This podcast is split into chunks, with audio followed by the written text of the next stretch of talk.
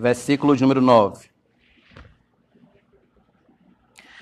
Se confessarmos os nossos pecados, Ele é fiel e justo para nos perdoar os pecados e nos purificar de toda injustiça. A palavra purificar aqui nesse texto é catarizo, catarizo no grego. Catarizo. Ela é a mesma palavra que o leproso usou quando pediu para ser purificado por Cristo em Marcos 1:40. Por quê? Por que, que os autores usam a mesma palavra? Porque a purificação da lepra, ela é exatamente semelhante à purificação do pecado por meio do sangue de Cristo. Assim como o leproso precisava ser purificado, passar pelo processo de catarizo, o pecador também precisa ser purificado. Purificado de todo o seu pecado pelo sangue de Cristo. Então, peça perdão por seus pecados, a menos que você não tenha pecado né? No versículo 8 diz: Se dissermos que não temos pecado, somos mentirosos. Então, se você não é mentiroso, obviamente é porque você tem pecado. Então, se você tem pecado, peça perdão ao Senhor pelos seus pecados e você receberá o sim e o amém de Deus em Cristo Jesus. Porque esta é a sua vontade soberana, que nos arrependamos e peçamos a purificação dos nossos pecados. Sempre que você pecar, peça perdão. Peça perdão a Deus e você receberá a purificação dos pecados. Pois bem, a soberania de Cristo é evidenciada primeiro na sua vontade de querer purificar o leproso. Mas há uma outra evidência. Em segundo lugar, no modo como Jesus realizou este milagre. No modo, na maneira como ele realizou. O texto diz, lá em Marcos 1, 41, que ele estendeu a mão e tocou nele e disse: Quero sim, fique limpo. Observe, a lei proibia qualquer homem de tocar num leproso. Tocou num leproso, se tornou impuro como ele. A lei dizia assim: você não pode tocar no leproso. Um leproso, ele não podia entrar dentro de uma casa. Se ele entrasse dentro de uma casa, toda aquela casa se tornava leprosa, impura. O leproso, para você ter ideia, isso era tão sério para eles, que se um leproso passasse por debaixo de uma árvore, quem passasse por debaixo daquela árvore também era considerado imundo. Também era considerado impuro. Para você ver como era sério. No entanto, reparem no que Jesus fez. Ele estendeu a mão e o tocou. E o efeito aqui foi o contrário. Ao invés de Jesus ficar impuro, o leproso foi que ficou purificado. O leproso foi que foi limpo. Irmãos, quão maravilhoso é isso aqui! Quão maravilhoso é saber que em quem Jesus toca com a sua graça, em quem Jesus toca com o seu amor, em quem Jesus toca com a sua bondade, com a sua misericórdia, é transformado de imundo em purificado, de perdido em salvo, de triste em alegre, de depressivo em feliz, de desanimado em animado. Em quem Jesus toca é transformado para melhor. Saulo era perseguidor ferrenho da igreja. Jesus tocou em Saulo com a sua graça e Cristo o tornou o maior plantador de igreja do Novo Testamento. Pedro era covarde, medroso. E como diz João Dória, Pedro era negacionista.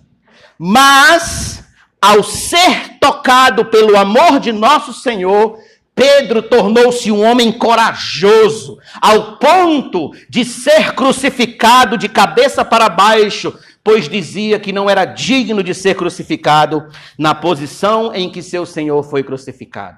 Santo Agostinho, Santo Agostinho era um homem depravado moralmente, um homem devasso. Mas quando Jesus tocou em seu coração com a sua graça irresistível, Santo Agostinho foi transformado num homem santo e num dos maiores teólogos do cristianismo. John Bunyan, John Bunyan era um devasso beberrão, beberrão de cachaça. Mas quando ele foi tocado pela salvação de Cristo na sua alma, ele se tornou um dos maiores escritores da história da igreja e nos deixou o livro O Peregrino. Bem, eu poderia passar aqui dando testemunhos e mais testemunhos e mais testemunhos de homens e mulheres que antes eram ruins, perversos, gente má, gente vil e que quando foi tocado por Cristo, foi transformado em santos. Eu poderia passar aqui tempos e tempos e tempos para dizer a vocês que em quem o sangue de Cristo Jesus toca, nunca mais é a mesma pessoa. É nascido de novo e Deus é glorificado. Eu pergunto, e você já foi tocado pelo sangue de Cristo? Você já foi alcançado e transformado pelo braço estendido do Senhor? Eis aqui na história desse leproso o exemplo do que acontece na redenção operada pelo sangue de Cristo. O pecador, mais miserável que seja, é purificado quando o sangue de Jesus toca em sua vida. E Isaías diz: Eis que a mão do Senhor não está encolhida para que não possa salvar. Mas ainda há uma última evidência da soberania de Cristo. Terceiro lugar, a perfeição do milagre. A perfeição do milagre. Aqui em Marcos capítulo 1, veja comigo o verso 42. No mesmo instante, a lepra desapareceu dele e ele ficou limpo. Não foi amanhã, não foi terça-feira, não foi 10 horas da noite. No mesmo instante. Todos os ritos de purificação da lei, e nós vamos falar sobre eles melhor no domingo que vem, então não, não deixe de estar aqui para acompanhar. Todos os ritos da purificação da lei, eles não foram dados para proteger quem tinha lepra. Não. Eles foram dados para proteger os que não tinham, para que eles não pegassem. Para proteger a comunidade. No entanto, onde a lei falhou, Jesus foi perfeito. A lei não cuidava do leproso. Jesus cuidou do leproso. Apenas com uma palavra de nosso Senhor: fique limpo. E aquele homem ficou limpo, completamente limpo de todas as manchas espalhadas pelo seu corpo. Irmãos, é isso que acontece quando Jesus purifica um homem do pecado. O sangue de Cristo limpa toda e qualquer mancha de pecado que o homem tenha, toda. Então, ele é purificado. Mas pastor, pastor, como pode um homem que viveu desregradamente, foi um assassino, um mentiroso, um drogado, um prostituto, um alcoólatra, um viciado, foi um pai irresponsável, foi uma mãe irresponsável, foi um farrista. Como pode esse homem ser purificado de todos os seus pecados num só ato? Como pode? Bem, a melhor maneira de responder isso a vocês é nas Escrituras. E nós temos um exemplo clássico, além de tantos e tantos outros, mas esse aqui, ele é bem, bem cirúrgico, ele é bem pontual. Abra sua Bíblia em Lucas 23. Lucas 23.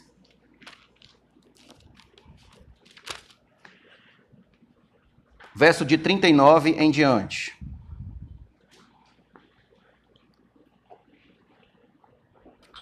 Um dos malfeitores crucificados blasfemava contra Jesus, dizendo: você não é o Cristo, salve a si mesmo e a nós também. Porém, o outro malfeitor o repreendeu, dizendo: Você nem ao menos teme a Deus estando sob igual sentença? Vocês lembram que esses dois homens estavam crucificados, um à direita e outro à esquerda de Cristo, não é isso? Verso 41. A nossa punição é justa porque estamos recebendo o castigo que os nossos atos merecem. Mas este não fez mal nenhum. E acrescentou: Jesus, lembre-se de mim quando você vier no seu reino. Jesus lhe respondeu: Em verdade lhe digo que hoje você estará comigo no paraíso. Quem diria que esse homem poderia ser salvo nos 45 da prorrogação do segundo tempo da prorrogação. Aliás, 15, né? Porque prorrogação é 15. No último minuto, no último instante, ali estava ele, merecendo a crucificação, um malfeitor, mas no seu último segundo de vida, ele consegue a purificação completa de todos os seus pecados, ao ponto de que ainda naquele dia já estaria com nosso Senhor no paraíso. Milagre perfeito. Os milagres de Cristo, irmãos, são perfeitos. Milagre da salvação de Cristo é absolutamente perfeito. Não deixa uma mancha, uma mancha, uma mancha, uma mancha de pecado sem purificação, sem ser tratada. Toda a culpa é, é removida pelo seu sangue, ao ponto de que quando Deus olha para nós, vê a justiça de Cristo em nós. E foi para isso aqui, para isso aqui, que Jesus deu o seu sangue Abra sua Bíblia, vamos ver rapidinho esses três textos, nós já estamos próximo do fim. Tito, capítulo número 2, versículos número 14. Tito 2, 14. Ele deu a si mesmo por nós, a fim de nos remir de toda iniquidade e purificar, veja, catarizou e purificar para si mesmo um povo exclusivamente seu, dedicado à prática de boas obras. Vá agora comigo para Hebreus, capítulo número 9, por favor. Hebreus 9, versículo 14.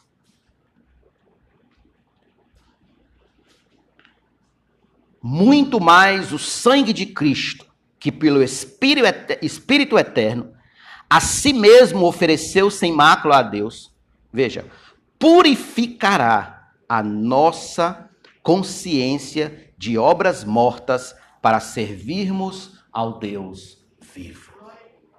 Agora, por fim, veja na primeira carta de João, capítulo 1. 1 João 1, verso de número 7. Se andarmos na luz, como ele está na luz, mantemos comunhão uns com os outros, e o sangue de Jesus, seu Filho, nos purifica de todo pecado. De todo pecado. Irmãos, eis aqui a perfeição do milagre da salvação. Do mais perdido pecador que se arrepende é que o sangue de Cristo é a sua garantia de purificação diante de Deus e dos homens. Pelo sangue de Cristo somos reconciliados com Deus para todo sempre e assim entraremos na cidade santa e assim estaremos com ele para sempre na nova Jerusalém. Lá não entrará, está escrito em Apocalipse, não entrará coisa imunda. Não entrará alguém coberto de pecado, cheio de manchas de pecado. Não, não, não, não, absolutamente não. Lá só entrará aqueles que foram comprados, lavados e remidos pelo sangue do Cordeiro de Deus. Por isso que a gente canta no hino 89 do cantor cristão. Teu coração queres purificar? Seu sangue tem poder Sim, tem poder. Todas as manchas te pode tirar. Teu sangue, seu sangue tem este poder. Quando o precioso sangue de Jesus alcança um homem ou uma mulher, qualquer impureza que ele tenha diante de Deus é purificada e tal homem está limpo. Tal homem está com a ficha limpa diante de Deus. Então, permita-me concluir dizendo que todos nós que estamos aqui somos como este leproso. Nascemos carcomidos pelo pecado. Carcomidos. Se Cristo não nos purificar nesta vida, não nos purificar aqui, morreremos eternamente banidos da cidade celestial. Porque a gente não pode purificar a si mesmo. A gente não tem condições de purificar-nos a nós mesmos. Por isso que aquele homem foi até Jesus e disse: Se o Senhor quiser, o Senhor pode me purificar. Irmãos, roguemos, roguemos com humildade ao Senhor, de todo o nosso coração, dizendo: Se o Senhor quiser, o Senhor pode me purificar do meu pecado. E eu creio, e eu creio, que em Sua soberania, esse pedido está de acordo com a Sua soberania. E Ele dirá: Quero sim, fique limpo. E Ele purificará.